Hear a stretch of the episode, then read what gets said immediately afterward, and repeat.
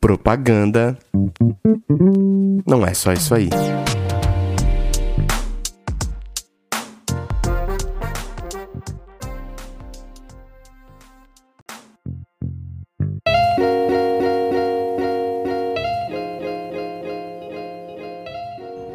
E aí, podcast, tô muito feliz de estar aqui mais uma vez com duas pessoas estreantes nesse podcast, mas que eu já sigo há um bom tempo. Tô mega feliz de estar aqui. A gente vai tratar de um tema que para mim é muito caro nos conteúdos que eu crio e nos temas que eu abordo, tanto aqui, tanto no doutorado, no Instagram. Então, quero começar com as apresentações. Vou começar com ela. Tereza, quem é você na propaganda e na vida? Responde aí para mim essa pergunta clássica desse podcast. Quem é você na propaganda e na vida? Conta aí. Na propaganda eu não sei, porque eu sou designer gráfica, então. Maravilha. Acontece muito isso aqui. Acontece também, né? Uhum. Mas eu sou designer gráfica, é... me formei na Universidade Federal de Santa Maria, é... no Rio Grande do Sul, vim para São Paulo em 2006 e desde então tenho trabalhado aqui mais com design editorial, né? Então, assim, eu tenho um estúdio atualmente de design, design gráfico, mas o meu foco em função de toda a trajetória é trabalhar design editorial, mas eu me envolvo com outros outros campos do design gráfico. É, fiz jornalismo também, mas não, não completei o jornalismo e, e vejo uma intersecção entre as duas entre as duas áreas, assim, sempre vi isso, né? Claro que isso também me, me guiou para o editorial.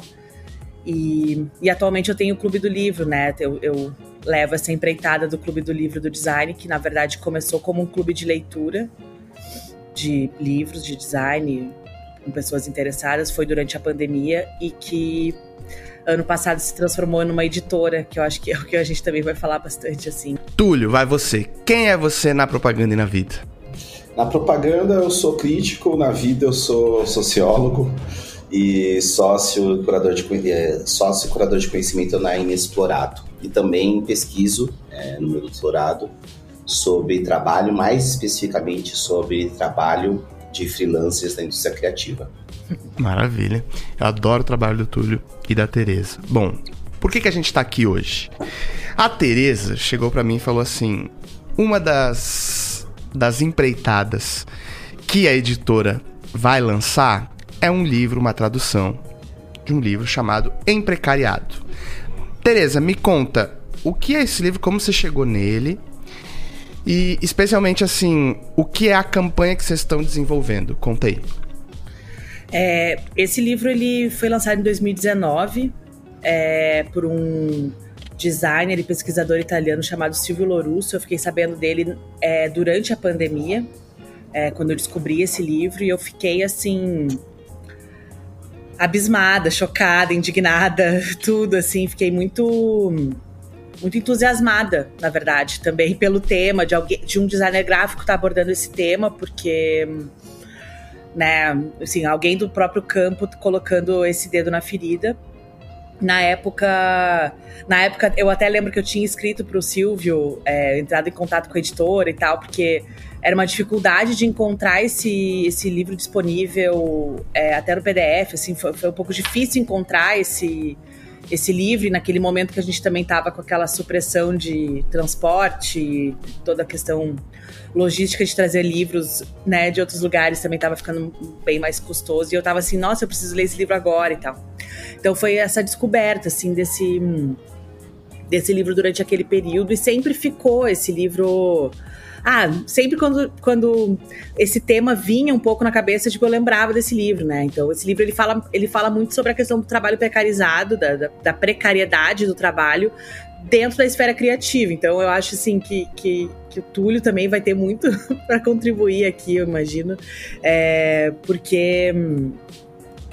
É, fala justamente assim por coisas que a gente também estava atravessando. E, e, eu acho que na verdade já, já é um processo né de mais tempo, mas eu acho que isso se intensificou muito durante a pandemia, assim, então é, era muito bizarro, assim, porque tu lia o livro e tu falava, nossa, eu tô passando por isso, eu já passei por isso, eu passo por isso desde que eu me conheço por gente, então, desde que eu comecei a trabalhar, então, é, rolou uma identificação muito grande com esse livro. É, e, e, na, e, nas conversas também com outros colegas que também já conheciam, é, né, esse essa borbulha assim começava a, a, a, crescer. E aí em algum momento nossa precisamos trazer essa discussão para o Brasil é, enfim vamos vamos fazer um esforço para traduzir esse livro né? Então ele na verdade ele fala sobre essa questão do do criativo que também está sempre em desse fio da navalha assim sempre é, sempre buscando essa identidade profissional, sempre se projetando, né, em, em, nesses perfis também. Eu acho que também tem essa relação de como ele se coloca no mundo, como esse profissional independente, que tem essa liberdade, que tem essa flexibilidade, que, que foi uma promessa, né? Na verdade, foi uma promessa que, que eu, eu entendo também que a minha geração embarcou muito nessa promessa. De abandonar a CLT para ter um estilo de vida mais flexível e tal, e quando vê, nossa, deu muito ruim, né? Então eu acho que ele fala justamente sobre isso. Claro que ele tem um ponto de vista eurocentrado, que também fala sobre questões que, que é, para trazer para o contexto brasileiro é muito complicado também em alguma medida, né? Porque, enfim, nosso país ele tem uma brutal desigualdade que coloca essas questões ainda muito mais em, em ebulição.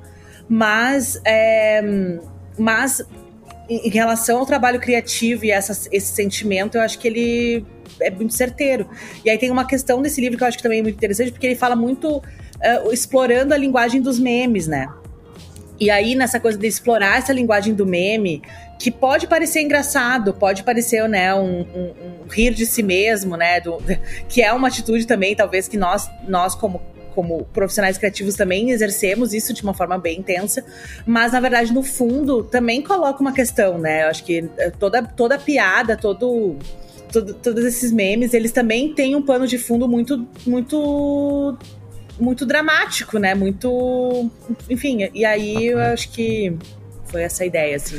O, o Túlio, cê, o Túlio tá aqui porque ele é um conhecedor dessa obra e também porque é o tema de pesquisa do doutorado do Túlio. Já tinha conversado com ele em vários momentos, assim, sobre o tema de pesquisa dele. Quero te perguntar, Túlio, me conta, assim, em que contexto você teve contato com essa obra e dá um panorama geral, vai, do que, que você está encontrando uh, na, sua, na sua tese e como ele se cruza com o tema do livro, por favor. Maravilha. É, bom, primeiro de tudo, um prazer estar aqui com vocês, prazer em conhecê-la, Tereza.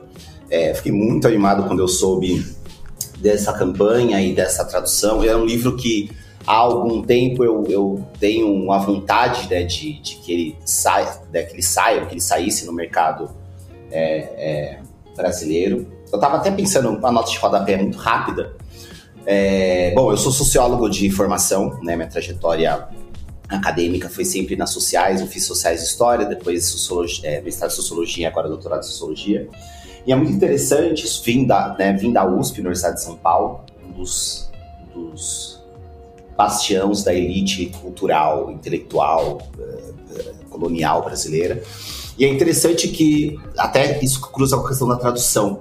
Eu fiz quase meu doutorado inteiro praticamente se me utilizando de obras em português, né? Que é uma realidade muito distante daquilo de quando eu entrei na academia e era processo quando eu construía minha relação na academia, né? É, antes, né, um pouco antes do meu, de eu passar na seleção de doutorado, era obrigatório você ter duas línguas para o doutorado, às vezes é. três. Né, uma expectativa de que as pessoas naturalmente saibam falar inglês, francês e de quebra um alemãozinho. Espanhol nem conta porque é o mínimo que você já deveria saber. Então é interessante e eu, mais uma vez congratulo pelo esforço desse projeto da tradução porque é muito importante que cada vez mais a gente tenha obras que são obras seminais, que tragam discussões em português para que o amplo público tenha acesso. Mas voltando a falar da minha relação, eu conheço essa obra com o cara que eu soube, inclusive, que vai fazer uh, o prefácio, né, a apresentação brasileira, o Rafael Groman, professor atual na Universidade de Toronto, que não só é um amigo, como tem sido uma espécie de um orientador meu e também participou da minha banca de qualificação e, se tudo der certo, também estará na minha banca de defesa no ano que vem. O Rafa, que veio do universo das sociais e depois foi para o universo da comunicação social, assim que ele conheceu meu tema de, de trabalho, ele já estava em contato com o Silvio Lourusso. Para quem não conhece o Rafa, o Rafa ele é dono de um projeto que talvez é uma das coisas mais brilhantes e bem realizadas feitas nessa década, né, que é o DigiLabor, que é uma plataforma que atualiza e conecta o público com os estudos, resultados e pesquisas feitos no capitalismo digital, o capitalismo de plataforma. É um trabalho assim absolutamente fantástico. A última coisa que eu lembro é, é feita nesse sentido, claro que tem outras, tá? Só estou fazendo uma expressão para dar uma impressão no elogio, mas é o Levi-Strauss. Levi-Strauss, maior referência da antropologia mundial, ele fazia isso manualmente.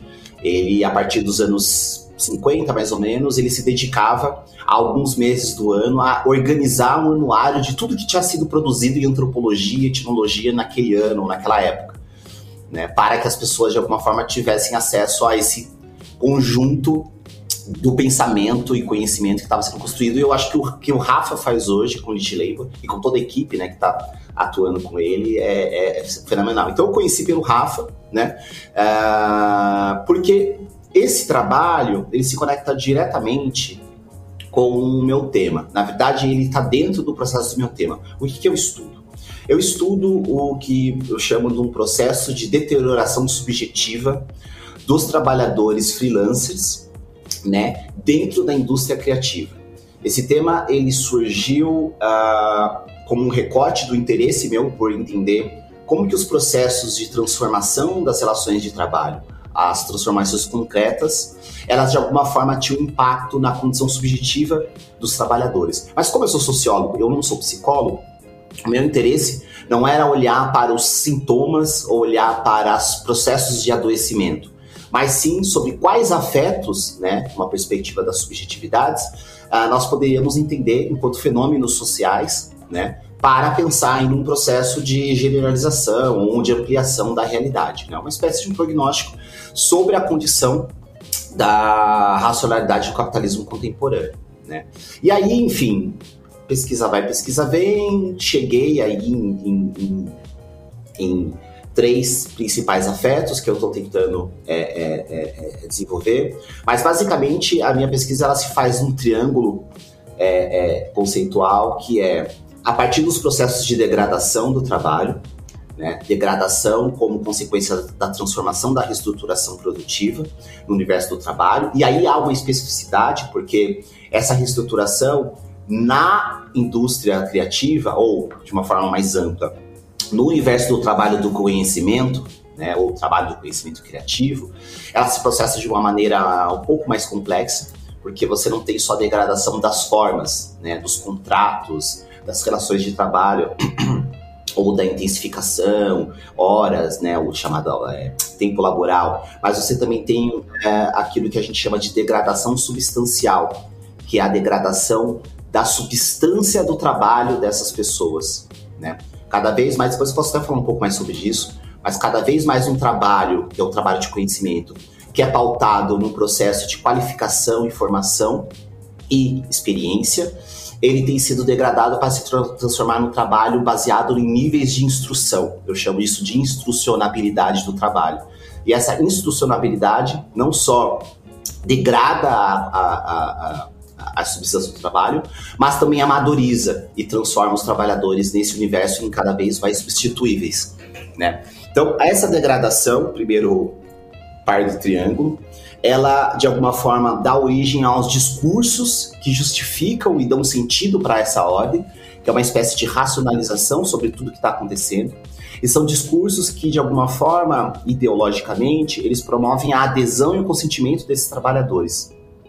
É, eu chamo isso de discurso do trabalho flexível, né, porque a gente está olhando, na verdade, processo de flexibilização. E esses discursos uh, assentados numa realidade, né, ou seja, a contradição da realidade, eles desagam um processo de deterioração da, da condição subjetiva. Né? A deterioração ela vem do encontro da contradição entre a, esse processo concreto da degradação com a, a, o desenvolvimento e ampliação dos discursos. Né? E aí essa, essa, essa deterioração eu estou lendo por, a partir de três afetos: medo, ansiedade e vergonha. Né? que talvez seja uma coisa mais diferente que a minha pesquisa é, mostra. Né? Medo e ansiedade tem sido explorado bastante, mas vergonha eu acredito que seja um pouco mais, mais, mais novo. Enfim, acho Nossa, que eu falei genial, demais. sério. Muito interessante. Eu queria perguntar uma coisa assim. Se a gente tivesse que botar em.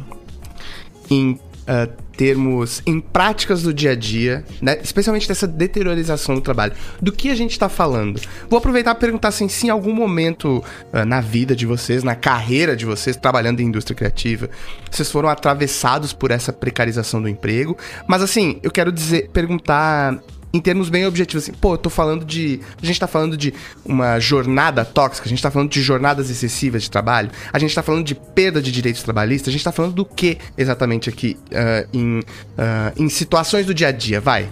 A minha percepção é que a gente tá falando de tudo, mas. E, e sobre a questão do atravessamento, eu acho que eu sou.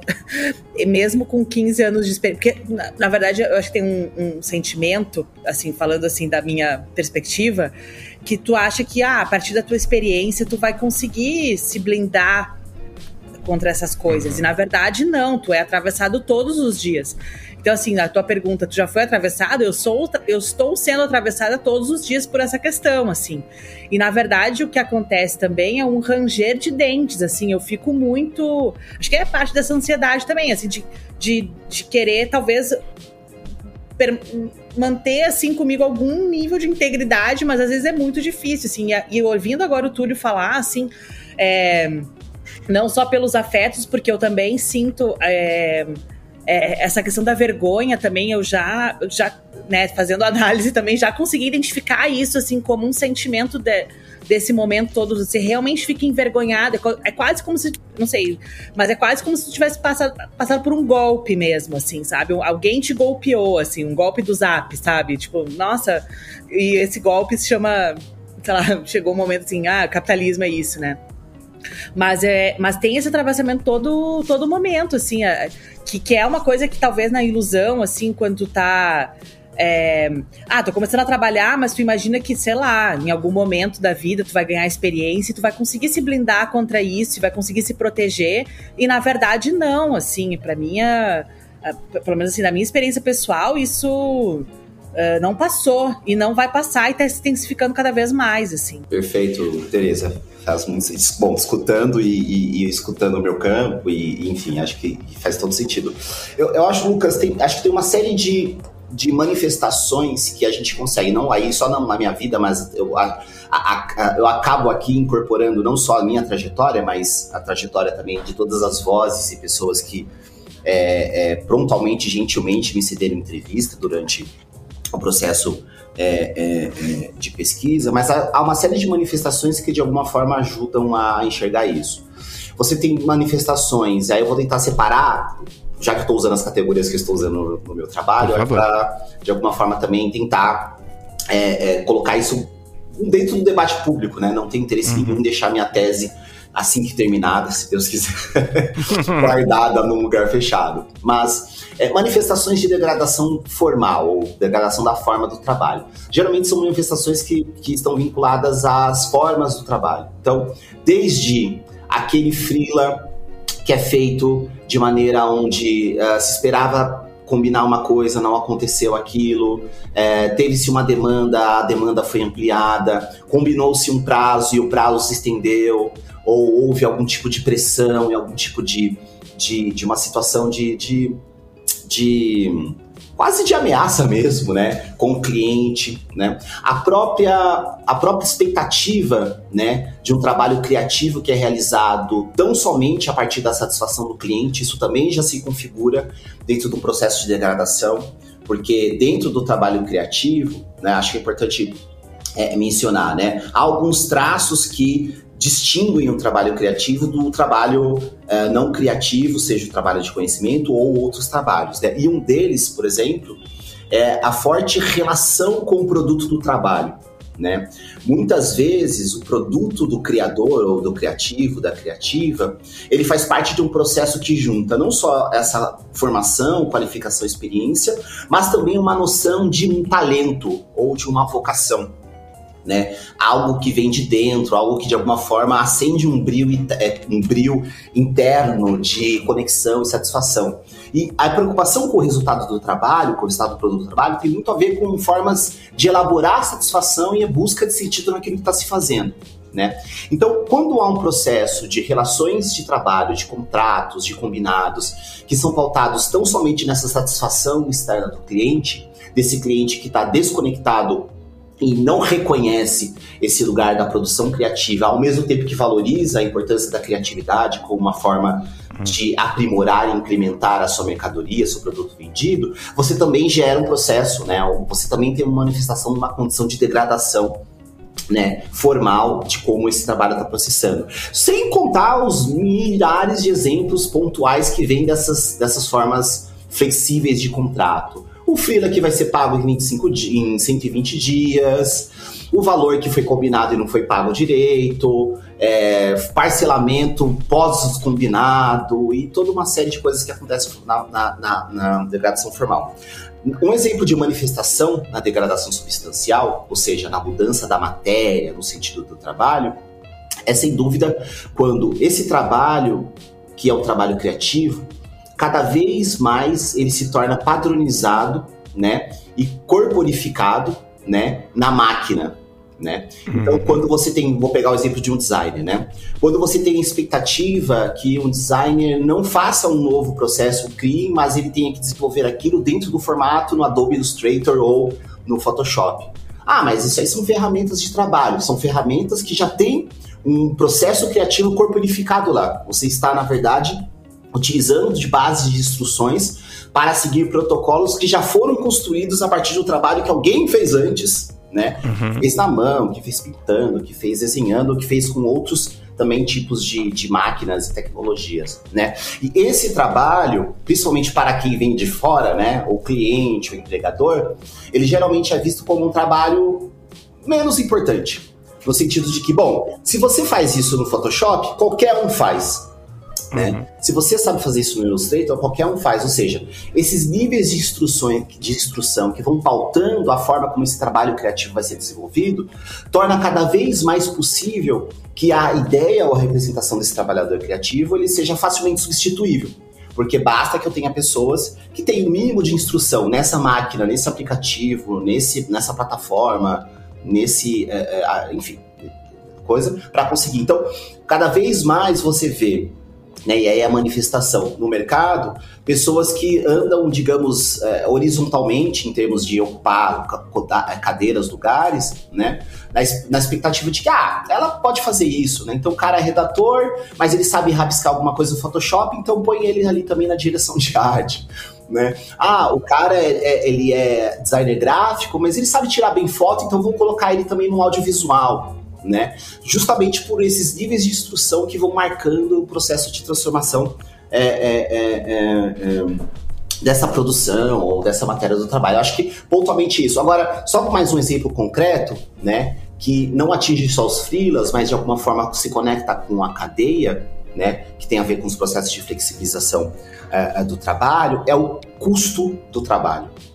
Né? Uma das consequências da transformação, da estruturação produtiva, da mudança das relações do capital, né, é que cada vez mais o trabalho de conhecimento, o trabalho criativo, ao se tornar cada vez mais mercadorizado, e essa mercadorização acontece pela fixação do contrato, acontece por essa mudança, essa degradação substancial, etc. e tal, cada vez mais um trabalho se torna comodificado, ou seja, possível de se achar padronizável em todos os lugares. E com isso é um trabalho que cada vez mais detém menos valor, mas menos valor para o trabalhador, não para o sistema. Uhum. O processo de codificação é um processo que torna aquele trabalho como parte do processo, né? Mas a custo da vida ou a custo da reprodução da vida desses trabalhadores e dessas trabalhadoras. Então, essa manifestação acho que também é uma coisa que, enfim, a gente vê uhum. na cara, né? a capacidade das pessoas de conseguirem manter o mesmo valor cobrável de frilas e do trabalho que elas estão fazendo, incluindo empresas, tá? Autônomos, uhum. é, pequenos empreendedores que também acabam entrando nessa cadeia. Pô, aí cê, o Tulis bloqueou umas, umas memórias aqui e um. Com, exatamente com aquele exemplo do, pô, o freela sendo pago em 120 dias.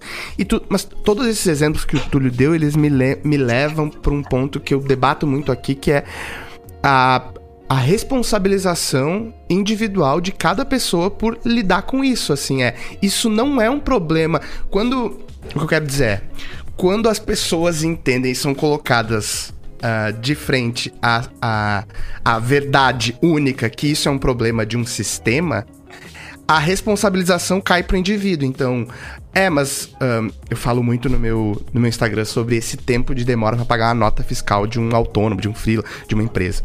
E aí a, a, resposta é: bom, mas o mercado é assim. Bom, mas esse é justamente o problema.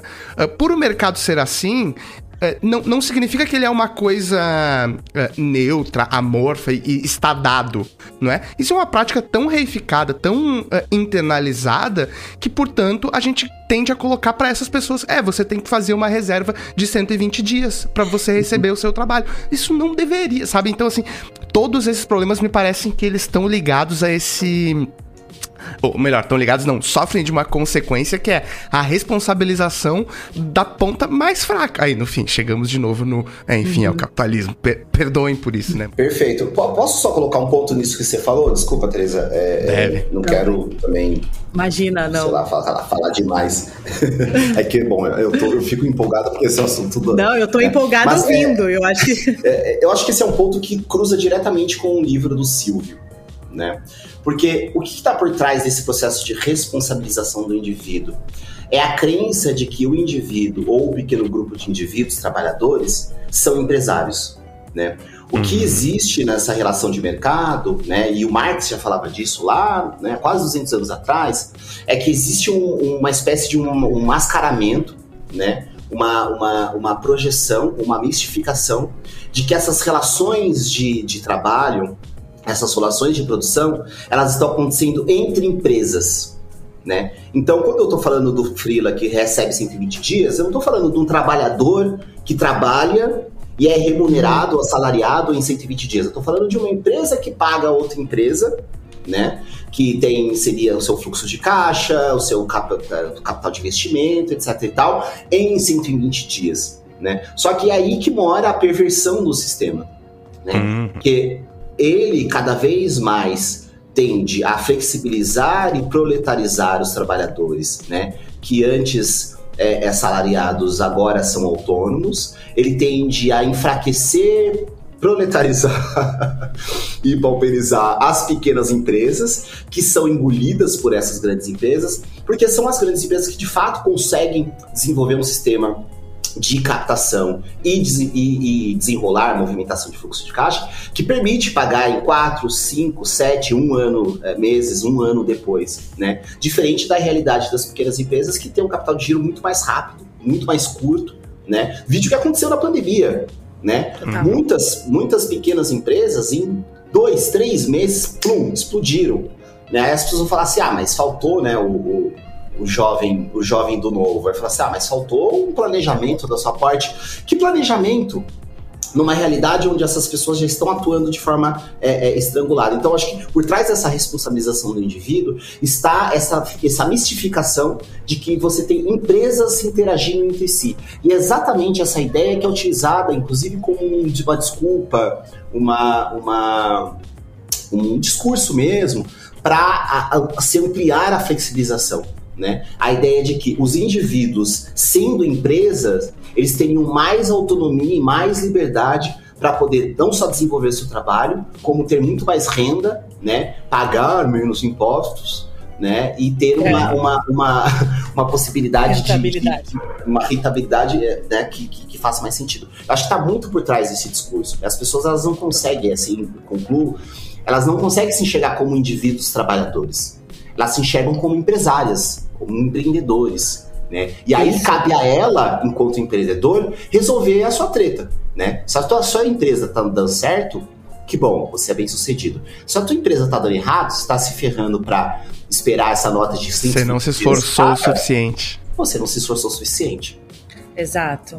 Exato. Eu, eu percebo isso muito no discurso é, falando assim da bolha do design gráfico, assim, né, brasileiro, e tá muito específico, mas eu vejo muito isso entre os meus colegas, assim, entre nós, nosso campo, assim, de como é, como é doloroso se enxergar como trabalhador, né, como, é, como indivíduo trabalha, né, que trabalha, e não só como o CNPJ ou a empresa, ah, eu, né, e, e, e é uma relação de distinção, assim, e que, na verdade, o sistema ou a, a maneira como está desenhado, na verdade, somos todos trabalhadores, né? não, não chegamos no nível de ter um capital e de ser de sermos capitalistas no sentido, né, é, de ter, somos empresários, né, assim, e basta ver a questão da MEI, né, então, assim, muitos dos designers são MEI que tem um faturamento, tem um teto de faturamento que, na verdade, o que, que é isso?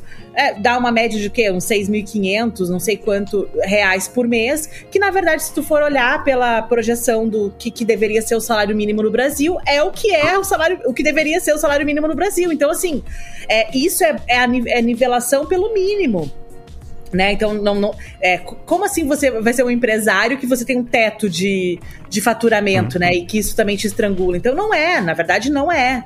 Na verdade, é só uma um engodo de carteira de trabalho que não existe mais, uhum. né? Então, é, isso, isso virou. E tem um outro ponto que, que na fala do Túlio me deu, assim, muito nossa, me, me deu muito essa questão do, do gatilho, assim, da, da coisa da ferramenta, né? De como a ferramenta, ela também te. Né? Até pela, pelos protocolos, né? Você abre um, um Illustrator, o tipo de protocolo, o tipo de ferramenta que tu consegue. Ah, quero fazer um um lettering curvado. Então, assim, já existe um protocolo para você é, atingir isso, né? Claro que em outras plataformas um pouco mais instantâneas, vamos dizer, e, e mais amadoras, é, isso já está dado como um template. Na verdade, tu não tem tantas variáveis de customização, né? Então, no Canva tu vai encontrar um outro um tipo de falando assim de uma forma bem visual. Mas é, daí me deu uma, outras, outras, outros insights, assim, de que primeiro é, o, a plataforma né, de precarização também é, é o Adobe, né, o Adobe, o sistema Adobe, ele tá totalmente é, intrincado nisso, assim, né? A, a, a, própria maneira de tu ter que pagar uma assinatura para ter acesso a essas ferramentas. Então, assim, a tua ferramenta de trabalho básica para te conseguir executar é, o teu trabalho, ela já tem um custo. Ela tem 300 e tantos reais lá, que é o valor mensal que tu tem que, né? Isso é um ponto. E o outro ponto, assim, da maneira como o tra nosso trabalho criativo ele vai se tornando uma mercadoria ao ponto de que, uh, na verdade, é, para a cadeia produtiva isso tem um valor tem um valor grande, né? Mas na verdade ela está tentando baixar esse valor para conseguir, né? Então vira assim uma compra de papel higiênico, vira uma compra de, de um de um de um objeto, né? E que, e que e eu acho que tem dois, dois elementos nisso, assim. Um é tipo. É, como isso também vai dando uma rebaixada, né? E, e esse aumento de ansiedade, porque na verdade um, um, valor. Isso é uma coisa que, assim, no Brasil isso tem se intensificado cada vez mais, e aí por uma questão, enfim, de quem nos governa, de quem. enfim, todo o ecossistema, mas assim, é, o valor que tu recebia por um mesmo trabalho há sete anos atrás, ele não aumentou, ele não teve uma. E na verdade, em alguns casos, ele inclusive diminuiu o valor. Porque, por quê? Porque se tornou essa mercadoria, né?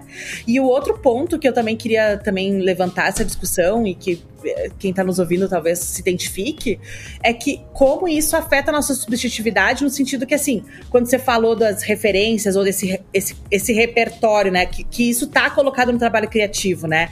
Que que, que na verdade, assim, quando você está fazendo, desempenhando uma função criativa, é, existe esse momento, né, que, que aí as pessoas chamam isso de pro, é, processo criativo ou qualquer coisa que seja, que é você também está colocando a tua subjetividade nisso, né?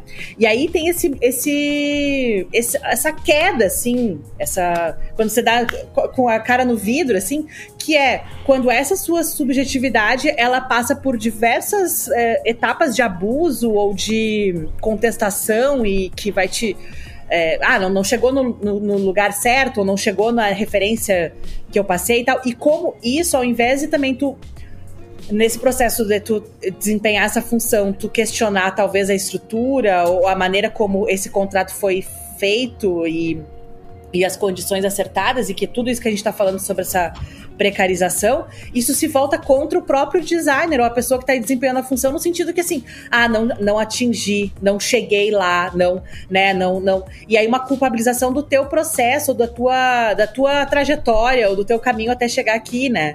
E, e que aí é, eu, eu vejo isso assim com as, um trabalho mesmo, assim, de como tu tem que fazer um esforço mental, e aí essa exaustão também acontece, que assim, não é.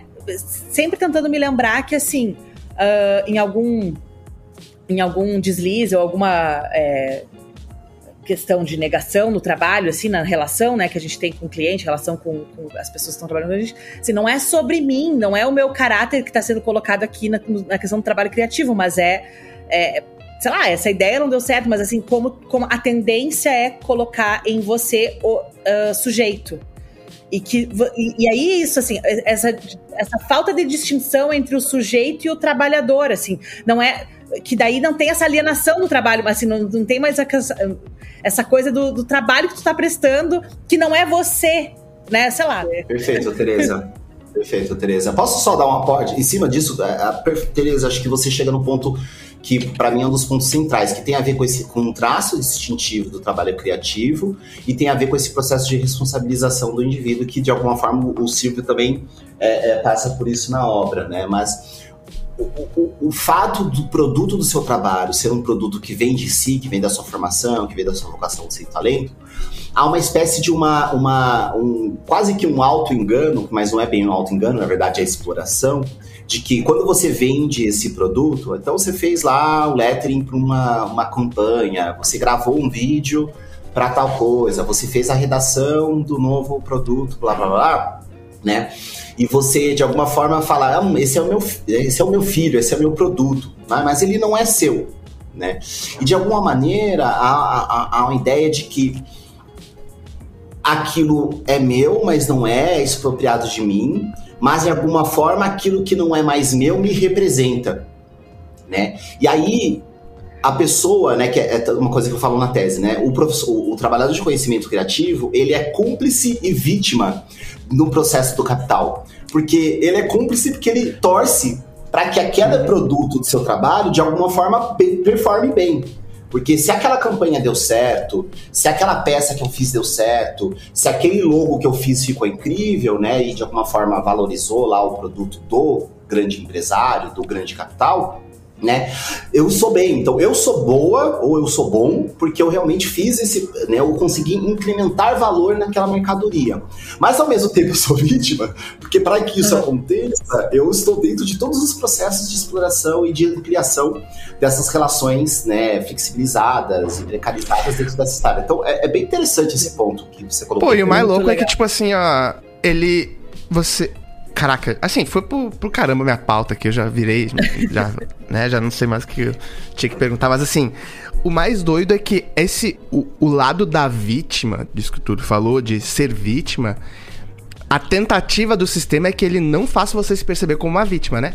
É assim, você só vai se perceber como vítima do, do sistema se você tiver um olhar mais progressista para isso. E aí você vai entrar no conflito clássico que todos e todas estudantes de publicidade, de design, de comunicação já entraram, que é eu não acredito nesse sistema, mas eu preciso fazer, eu preciso vender coisas através dele. Esse é o meu ofício. Então assim, você o grande o grande objetivo desse dessa desse bololô todo é não fazer você se perceber como uma uma vítima também do capitalismo, do, né, do sistema em que estamos.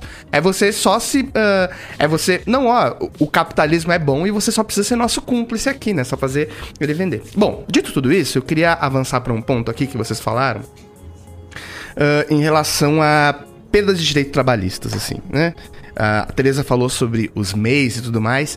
Tem uma coisa que eu não consigo não responsabilizar, e é uma coisa que eu faço aqui muito nesse podcast, dentro da indústria criativa, é responsabilizar os maiores players desse mercado, né?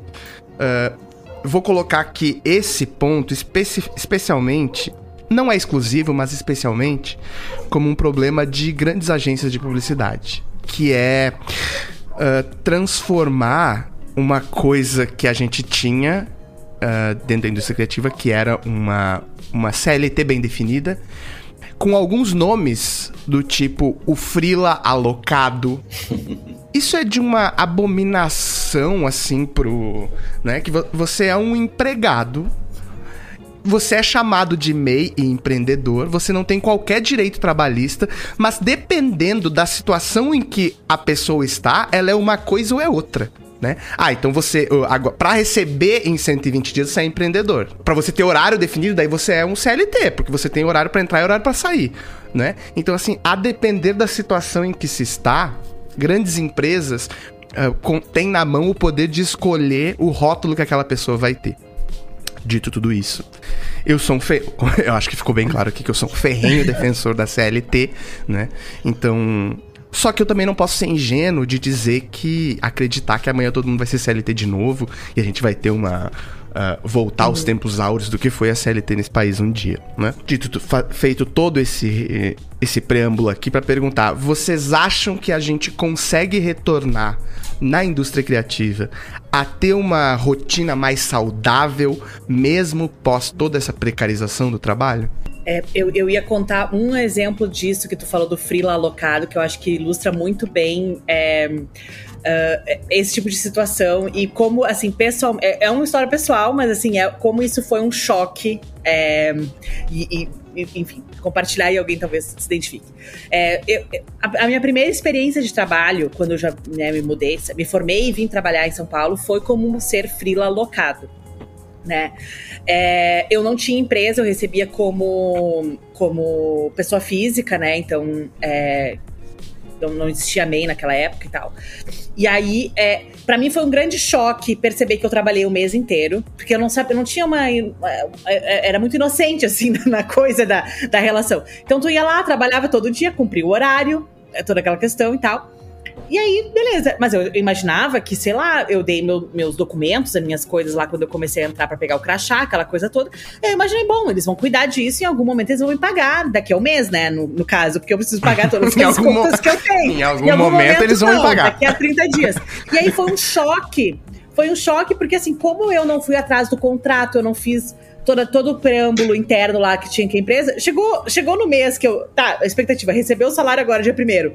Não veio o salário, cara, eu fiquei assim. Como assim? Nossa. Ninguém cuidou para eu receber, né? Então, assim, esse foi o meu primeiro choque, assim, de não ter a CLT.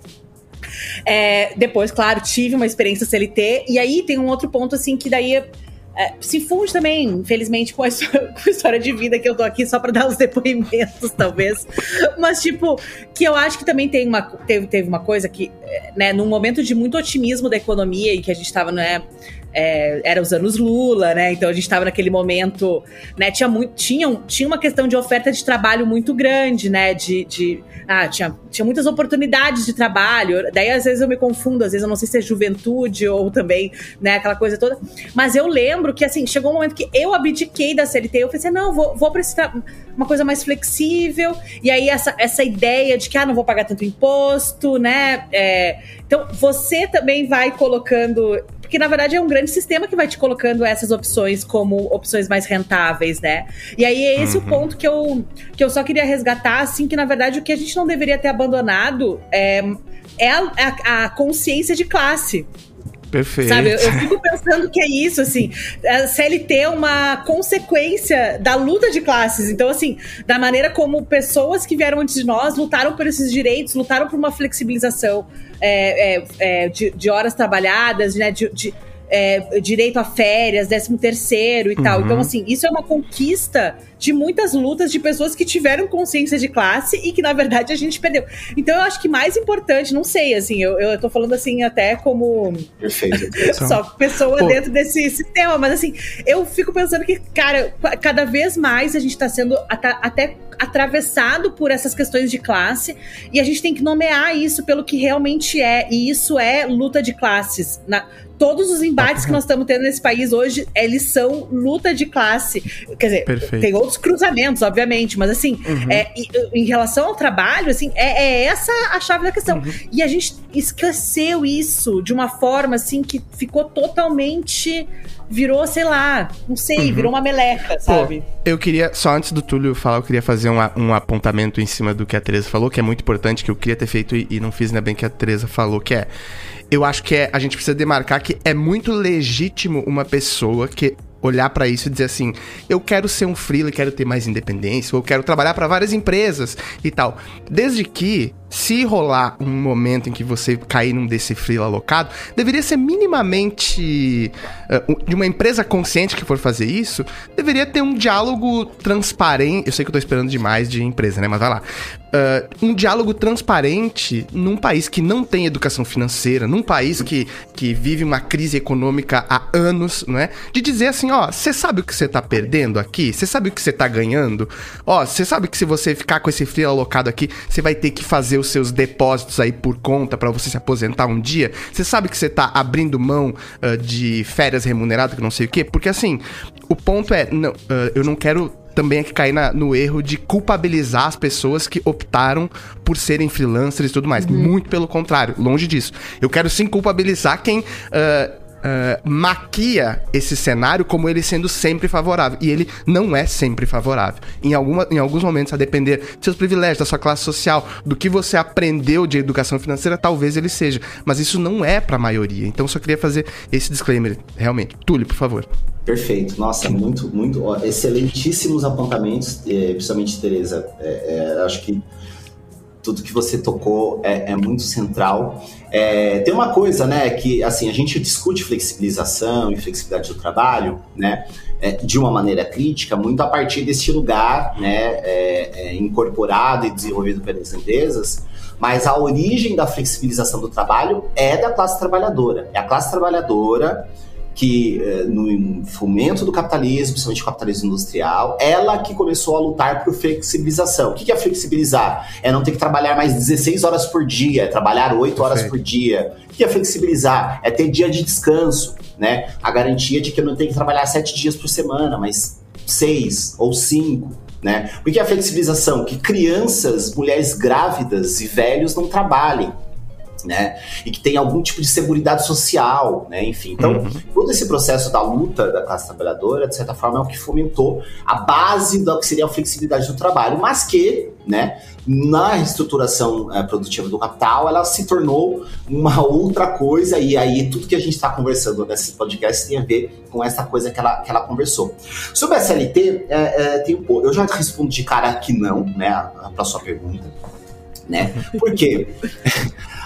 A CLT, ela faz parte de um, uma configuração histórica onde esse processo de luta e demanda dos trabalhadores, né, garante e fomenta aquilo que no contexto do século XX, ou que a gente chamava do padrão fordista é, é, de trabalho, né, se dá com a formação do que a gente chama da jornada padrão, né, ou trabalho de tempo integral. 8 horas por dia, 40 a 44 horas por semana, direitos e benefícios é, é, básicos e condições de reprodução dessa classe trabalhadora. Aquela configuração social, com toda a reestruturação do capital global e obviamente incidindo no Brasil a partir dos anos 70, né, ela não, não é mais possível. Né? Ela não é mais possível pela própria cadeia, porque, como a gente até já mencionou, né, há uma série de maquiagens na cadeia das relações de mercado que empresas que são chamadas de empresas, na verdade não são empresas, são trabalhadores. Trabalhadores empregando outros trabalhadores.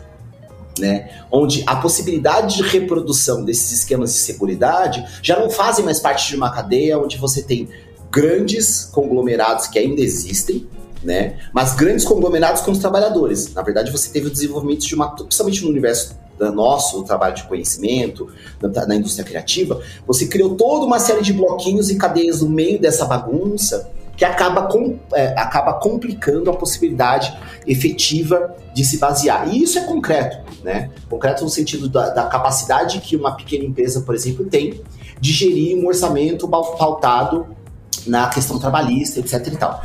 Tudo isso para dizer que, e isso é uma coisa que a gente tem, eu faço parte como, como conselho consultivo no Pacto Global, do movimento Salário Digno, né? E a minha intenção ao, ao ter a honra de ter sido convidado, mas de participar desse, desse, desse processo, né? É tentar fazer a discussão sobre a flexibilização do trabalho e sobre o, o impacto né, da questão salarial para os trabalhadores é, flexíveis. Né? E eu, eu, acho que o que a gente precisa, né, eu falo toda nossa volta toda para dizer que a gente talvez tenha que deslocar a ideia da CLT, que ela já consolida uma série de repertórios e perspectivas históricas, para o lugar do digno. Quais uhum. são as condições dignas para a existência e reprodução da classe trabalhadora? Eu acho que essa é a pergunta que a gente tem que se fazer enquanto sociedade. Né? E quando a gente fala em digno, a gente está falando em quê? Capacidade de comer, se vestir, se divertir, é, pagar suas contas, ter uma saúde de qualidade, ter uma educação de qualidade. E aí, quando você vai apontando quais são esses elementos que, que constituem a dignidade, você também vai percebendo que não é só um processo da relação trabalho, a relação salariada que vai resolver. Né? Há uma série de demandas que, obviamente, o liberalismo tentou dizer que era possível né, dessa classe média se formar, dela dar conta por si só, como pagar a educação dos seus filhos, pagar um plano de saúde, mas que não são sustentáveis no ponto de vista de que esses direitos, ao se tornarem mercadoria, eles também são, de alguma forma, é, é, tirados, é, expropriados das pessoas. Então, eu acho que a discussão que nós, é, principalmente no universo da flexibilidade, poderíamos tentar construir é a discussão sobre o que nós precisamos em termos de dignidade. E aí, fazer um arranjo dessas formas de dignidade para constituir a realidade do que a classe trabalhadora é, é, é, precisa. Porque invariavelmente, e óbvio que a CLT ela é a base, né? ela é essa referência histórica concreta e mais próxima daquilo que a gente entende né, como um lugar onde você tem a conexão entre a jornada padrão e a estabelecimento de básico, bem básico, de direitos e benefícios. Mas as pesquisas têm mostrado, nos últimos 20, 30 anos no Brasil, que o próprio, a própria CLT, ou seja, dentro do próprio trabalho formal, você já há formas e desenvolvimentos de precarização. Né? Um exemplo muito rápido né, de, um, de um dado é que nos últimos 25 anos, mais ou menos, cerca de 94% dos trabalhos formais né, gerados são trabalhos de até um salário mínimo e meio. Né? Então, a, a realidade é que, mesmo dentro dos processos de CLT, já se encontraram formas de precarização e desdignificação da vida da classe trabalhadora. Por isso que eu acho que a gente precisa é, lutar e pautar a dignidade, porque talvez é a partir dela que a gente consiga construir outros arranjos, outras possibilidades e talvez outras formas de consolidar as leis da, do trabalho e da dignidade da classe trabalhadora. Eu acho que para encerrar, acho que eu queria encerrar num, num, numa nota maior, assim, mas ainda assim é um tema que eu não tenho o menor problema em encerrar um episódio, porque ele é um tema que acho que ele carece de reflexão, assim, nesse ponto. Mas ainda assim, que uma parada que eu queria fazer, que é perguntar para vocês, é muito e demarcar isso. É muito perceptível que isso não é uma exclusividade da indústria criativa, né? Eu, inclusive, depois que comecei a criar conteúdo, falo muito isso aqui também, que é a coisa que eu mais ouvi lá em comentário, em feedback, não sei o que, é que, pô, você fala de propaganda, mas isso aí se aplica na minha área. E as pessoas dizendo assim: esse tipo de precarização tá acontecendo na minha área, eu sou enfermeira. Sabe assim? Eu sou, eu sou advogado. Eu sou... Então isso é muito, muito, muito complexo e tá atravessando a sociedade como um todo. Dito isso, eu queria perguntar para vocês para encerrar, como vocês acham que empresas, aqui vamos tentar fazer um exercício de imaginar que existem empresas, né, uh, botar esse ar esperançoso que existem empresas feitas por pessoas, lideranças também progressistas e que querem ver suas, que são a maioria das pessoas que uh, escutam esse podcast que querem ver seus uh, uma sociedade transformada, como empresas uh, ou vou chamar aqui de parce uh, empregados que empregam outros empregados, como o Túlio falou, podem reduzir danos ou refrear essa precarização do emprego, trazendo jornadas mais dignas, então mais saudáveis para as pessoas que trabalham com elas. O que, que vocês acham? Última pergunta. De um milhão de dólares. É... É uma pergunta de um milhão de dólares, exato. Talvez com o primeiro despertar dessa questão da classe, né? De, de entender que é, não é uma empresa explorando outra empresa. É, muitas vezes eu ouço é, é, aí como mulher branca, né? Assim, é, ah, o empreendedorismo feminino, né? Tipo, rola essa, essa ah, não, você é empreendedora feminina como eu, você também me entende, né? Numa reunião, e uma que motivou, inclusive, a publicação desse livro, eu pensei, cara, não existe empreendedorismo feminino, eu não acredito nisso. Isso para mim é uma coisa, uma invenção, né? É, não à toa, muita, muitos do que falam assim são pessoas brancas, né? Que também estão tentando entrar nessa seara. Mas eu, eu é, então eu acho que, que o primeiro despertar é esse, assim, do tipo, não, não, não, não, não, não me trata como empreendedora, porque a gente está aqui trabalhando e, e, e, somos pessoas prestando serviço para uma outra empresa, somos indivíduos, então assim, é, por mais que eu tenha um CNPJ, na verdade, isso é só uma questão tributária, assim, é uma questão é, oh, para eu conseguir existir. É, para eu conseguir existir ah, perante o governo, comprovar uma renda, conseguir pagar um aluguel. Na verdade, isso não é um, não é uma vontade, não foi uma vontade abrir. Eu não, não tinha esse sonho. Não, esse sonho eu não eu não, não, não, cresci com esse chip, inclusive até porque o meu background não, não indica nada disso que eu poderia ter. É, ter esse, tá, estar nesse lugar, né? Então eu acho que o primeiro passo é esse. Agora é muito difícil. Eu vou dizer para você, assim, eu, é, tu fez a pergunta, mas eu não sei como resolver, porque porque é uma questão de mentalidade mesmo. E aí é questão de realidade política mesmo, de entender, assim, na, na última na última rodada de intervenções que a gente estava falando, né, que a gente também estava eh, falando so, não só sobre CLT, mas a questão do contexto político e tal. E aí é, é esse papo assim para você, para as pessoas que acham que a sua vida do trabalho, a vida da, do criativo, a vida dentro do pacote Adobe não envolve política, envolve política, envolve todo o debate que a gente está tendo agora nessas eleições é, sobre o país que a gente quer, o futuro que a gente deseja. Então assim, isso está totalmente colocado lá né? É, não é um botão do aplicativo, mas tá lá, tá lá, está todos os dias colocado na nossa frente, sabe?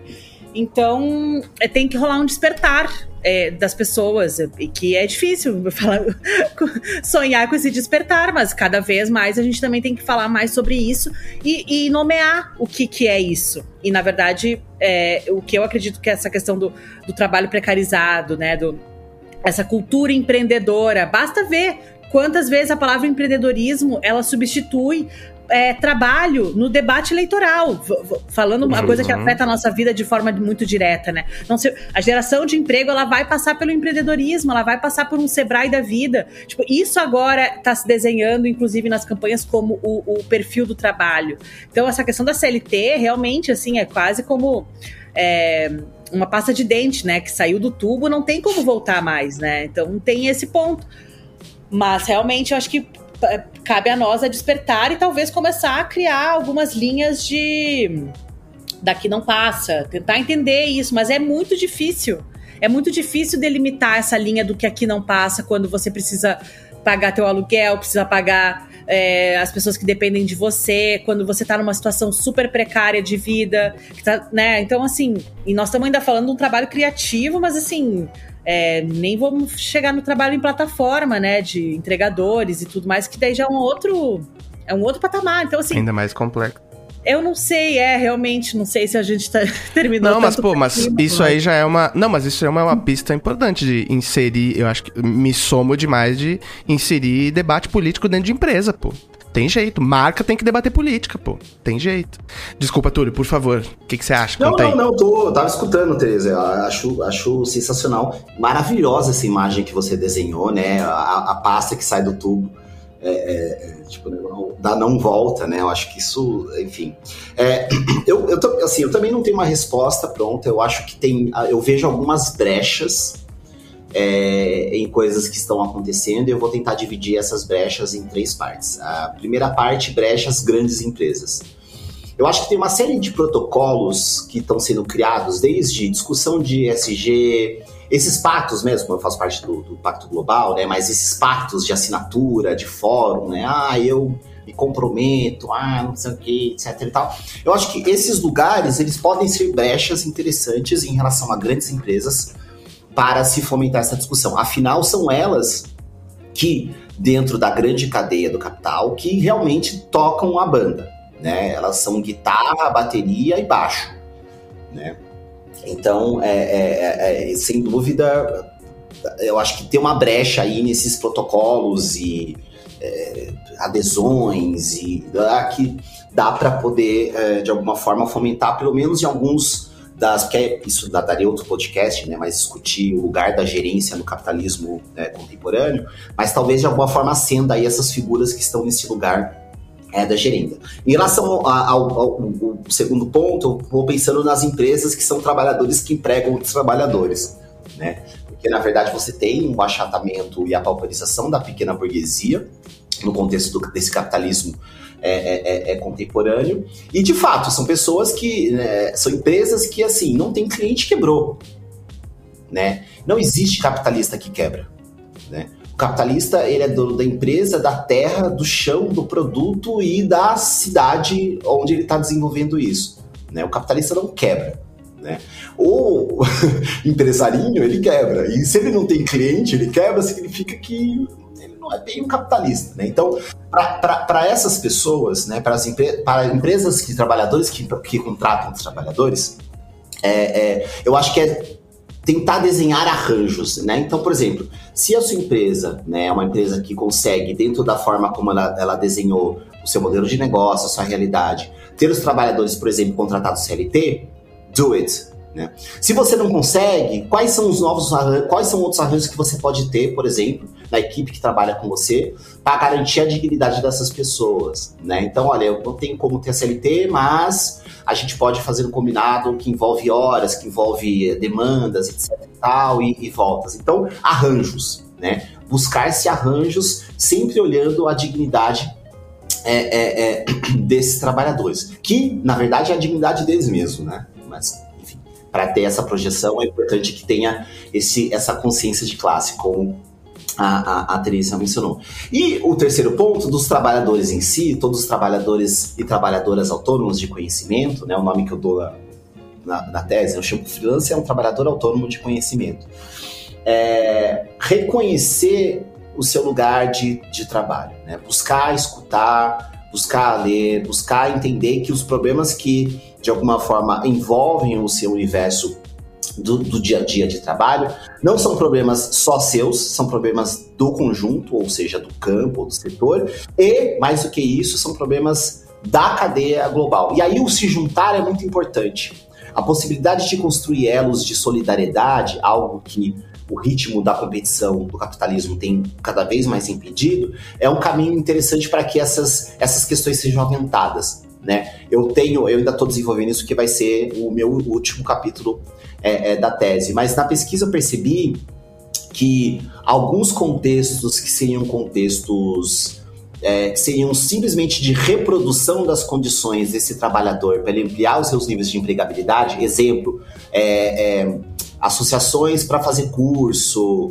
é, empresas para poder aprender a fazer não sei o que, etc e tal, eles acabam, na verdade, se tornando hubs onde esses profissionais se encontram e eles começam a se escutar e eles começam a falar, opa, peraí, isso aí não tá certo, eu vivo isso, você vive isso também, tem alguma coisa aí que a gente tem que discutir. Né? Ou seja, essa possibilidade de se escutar e a partir dessa se escuta construir laços de solidariedade que pode levar, inclusive, politicamente ao desenvolvimento de novas plataformas, de novas questões, de demandas, enfim. Então, acho que o terceiro nível para os trabalhadores e trabalhadoras é tentem se aconchegar, né? Uma coisa que nós negros aprendemos historicamente, aquilombem-se.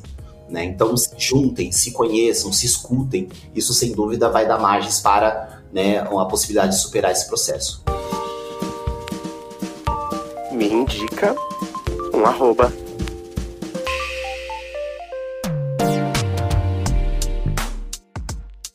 Momento me indica um arroba. O episódio foi incrível. Eu acho que vocês estão se sentindo exatamente como eu. Meu cérebro escorreu pelo ouvido. Então eu vou me dar esse tempo aqui de me recuperar e pedir pro Túlio indicar quem são as arrobas que estão ajudando ele a repensar o mundo, a vida, a carreira, o momento dele. Túlio, por favor, indique suas arrobas. Maravilha. Eu vou indicar três arrobas. É, na verdade, uma tá não é uma arroba, mas enfim. Né? Tá bom. É, a primeira arroba é um amigo e também ele se encontra nessa condição de empresário, mas é também um trabalhador que emprega outros trabalhadores, que é um publicitário, tem uma agência e tem tentado fomentar algumas discussões numa perspectiva, perspectiva contra-hegemônica, que é o Ian Black. É, para pessoas da indústria criativa, eu acho que vale a pena escutar, discutir, enfim, é, algumas questões que o Ian Black está colocando. Eu acho que ele está num lugar muito interessante como um homem negro que é dono de uma agência, mas ao mesmo tempo traz uma outra perspectiva e isso conecta ele com outras questões e provocações. Então, Ian Black é a primeira arroba que eu vou indicar. Vou indicar uma segunda arroba que não é do mercado da indústria criativa, né, que é uma acadêmica, uma pesquisadora assim de é a melhor, é, a, é, uma das melhores que nós temos, né? Que é a Rosana Pinheiro Machado, que tem desenvolvido pesquisas sobre as consequências do processo do capitalismo na, a, a, no trabalho, na precarização. Ela está tocando uma pesquisa mundial, hoje ela está na Universidade de Dublin, mas é mais uma brasileira, uma antropóloga brasileira, que foi uma das pessoas que, antes de se falar em bolsonarismo, descobriu o bolsonarismo, lá em 2014 e 2015 fazendo pesquisa de campo em Porto Alegre, né? Então, ela é, assim, é uma referência que eu acho que vale a pena, né, a indústria criativa, os profissionais né, dessa indústria, também fluírem de áreas, de pesquisas, de ideias, de pessoas que estão pautando outros assuntos que, de alguma forma, atravessam a realidade do trabalho de vocês. Então, a Rosana Pinheiro Machado é uma, uma dica. E, por último, não é um arroba, é um nome, mas ele tá no YouTube, ele tá por aí, que é um filósofo chamado Paulo Arantes. O Paulo Arantes é um filósofo é, uspiano, portanto francês, que tem uma série de questões, né? Mas o Paulo Arantes, nos últimos anos, ele tem desenvolvido um, um, um esforço de tentar pautar, ou melhor, se colocar em pauta, não pautar, mas se colocar em pauta para o debate público. Eu acho esse esforço esplêndido. Né? Então ele faz live pra cacete, ele tem um grupo, inclusive, que se reúne e no grupo a única proibição é apresentar trabalhos acadêmicos. Ele não quer trabalho acadêmico, ele quer exatamente discutir o que a sociedade está discutindo e refletir construir, é, pensar em conceitos a partir disso. Então, Paulo Arantes, é, é, é, escutem o que ele está falando, né? se possível, leiam o que ele está escrevendo, é o último livro que ele lançou, na verdade, o penúltimo, né? O Novo Tempo do Mundo. Para mim, é uma das bombas assim da, da, da última década em relação a, a processos é, de como pensar o Brasil e a realidade do mundo atual. E eu acho que é uma referência também para dar aquela né, explodidinha de cabeça, enfim. É, sugiro então Paulo Arantes. Demais, obrigado. Tereza, com você, quem são suas arrobas? Eu tenho três arrobas que estão mais ligadas, talvez, ao mundo do design e, do criativo, assim, mas que eu acho que me ajudam também a pensar é, e, e, me posicionar e, e, enfim, tentar essas ações. A primeira é o Ubuntu, Ubuntu Gestão e Finanças, que é que é gerida pela Michelle Alves, que é uma pessoa que trabalhou, já trabalha há mais de 20 anos, né, é, com, com criativos e tem feito um trabalho é, maravilhoso de despertar para a gestão e finanças, né, para a independência financeira das pessoas que trabalham no meio criativo. Então, ela é uma pessoa que, que pensa muito mercado, né? Eu acho que ela é uma pessoa que coloca várias sementinhas na nossa cabeça quando também está colocando, na, não, não só nas suas lives, mas nos cursos ou nas consultorias que ela, que ela propõe para para profissionais criativos, então desde ilustrador, arquiteto, é, designer gráfico. Então ela, cara, é, é, assim, gratidão eterna pela Michelle e eu quero que a palavra da Michelle, ela, assim, multiplique muito, porque é uma pessoa muito importante no nosso campo. É, o, a segunda arroba que eu vou recomendar é a revista Recorte, que é uma revista é, feita por designers e que muito dessas pautas que também estão no livro, que o, o, o, livro do Silvio também traz, estão sendo debatidas lá, né? Então, assim, uma das pessoas que escreve muito é, para a revista Recorte é o Eduardo Souza, que é um dos é, que é o tradutor do livro, então é um professor lá de, de, Pernambuco que tem pensado muito essa questão do trabalho precarizado dentro do, do design gráfico, é, mas não só ele, como Rafael Bessa é, como a Flora Carvalho. Então, tipo assim, eu acho que é muito muito válido entrar lá e seguir e muitas, muitos textos interessantes. E o último é, é, é, uma é uma outra arroba, a terceira arroba é uma arroba é, de um projeto de uma brasileira que, que, que mora em Portugal, mas que já vive há, há algum tempo fora do Brasil, mas que pensa muito é, a relação entre design, política, feminismo, é, a questão do liberalismo também, de, de, de, questionar questões de trabalho, que é o Futurist, que é uma plataforma de textos e que é, tenta ampliar essa, essas discussões que, tá, que aí tem outros cruzamentos, mas que tenta trazer essa, essa diversidade de pontos de vista para pensar o campo. Não é só pensar uma questão de mercado, mas acho que pensar o campo não só da nossa bibliografia, de como a nossa bibliografia do design gráfico ela é branca, é eurocentrada, é, como ela não, não, não discute temas do que a gente vive, vivencia hoje. Então, assim, é, eu acho que, que, que, tem uma relação mais acadêmica, mas que eu acho que é imprescindível, assim, é, porque eu acho que também a, a, própria iniciativa de traduzir o livro do Silvio, né, o Emprecariado, aqui para o Brasil, é uma tentativa também de fazer com que essa discussão traduzida alcance mais pessoas, porque a gente sabe que a barreira da língua é, uma, é um obstáculo para muitas pessoas ter acesso a discussões é, que estão pautando a nossa vida no momento. Demais. Bom, para você que está nos ouvindo aqui, o link para você apoiar essa campanha na tradução e na editoria tá aqui na descrição desse episódio. Gente, queria dizer que encerrar esse episódio dizendo que esse podcast ele surgiu, chama propaganda, não é só isso aí, exatamente porque eu acredito que os debates que a publicidade precisa atravessar, eles precisam ir além das coisas que a gente vê hoje em eventos e tudo mais, e passa muito pelo que a gente debateu aqui. Então, queria agradecer demais, foi um episódio incrível. Obrigado pelo tempo de vocês, a generosidade de vocês em estar aqui. Muito obrigado mesmo. Agradeço. Não, eu que agradeço. Foi lindo.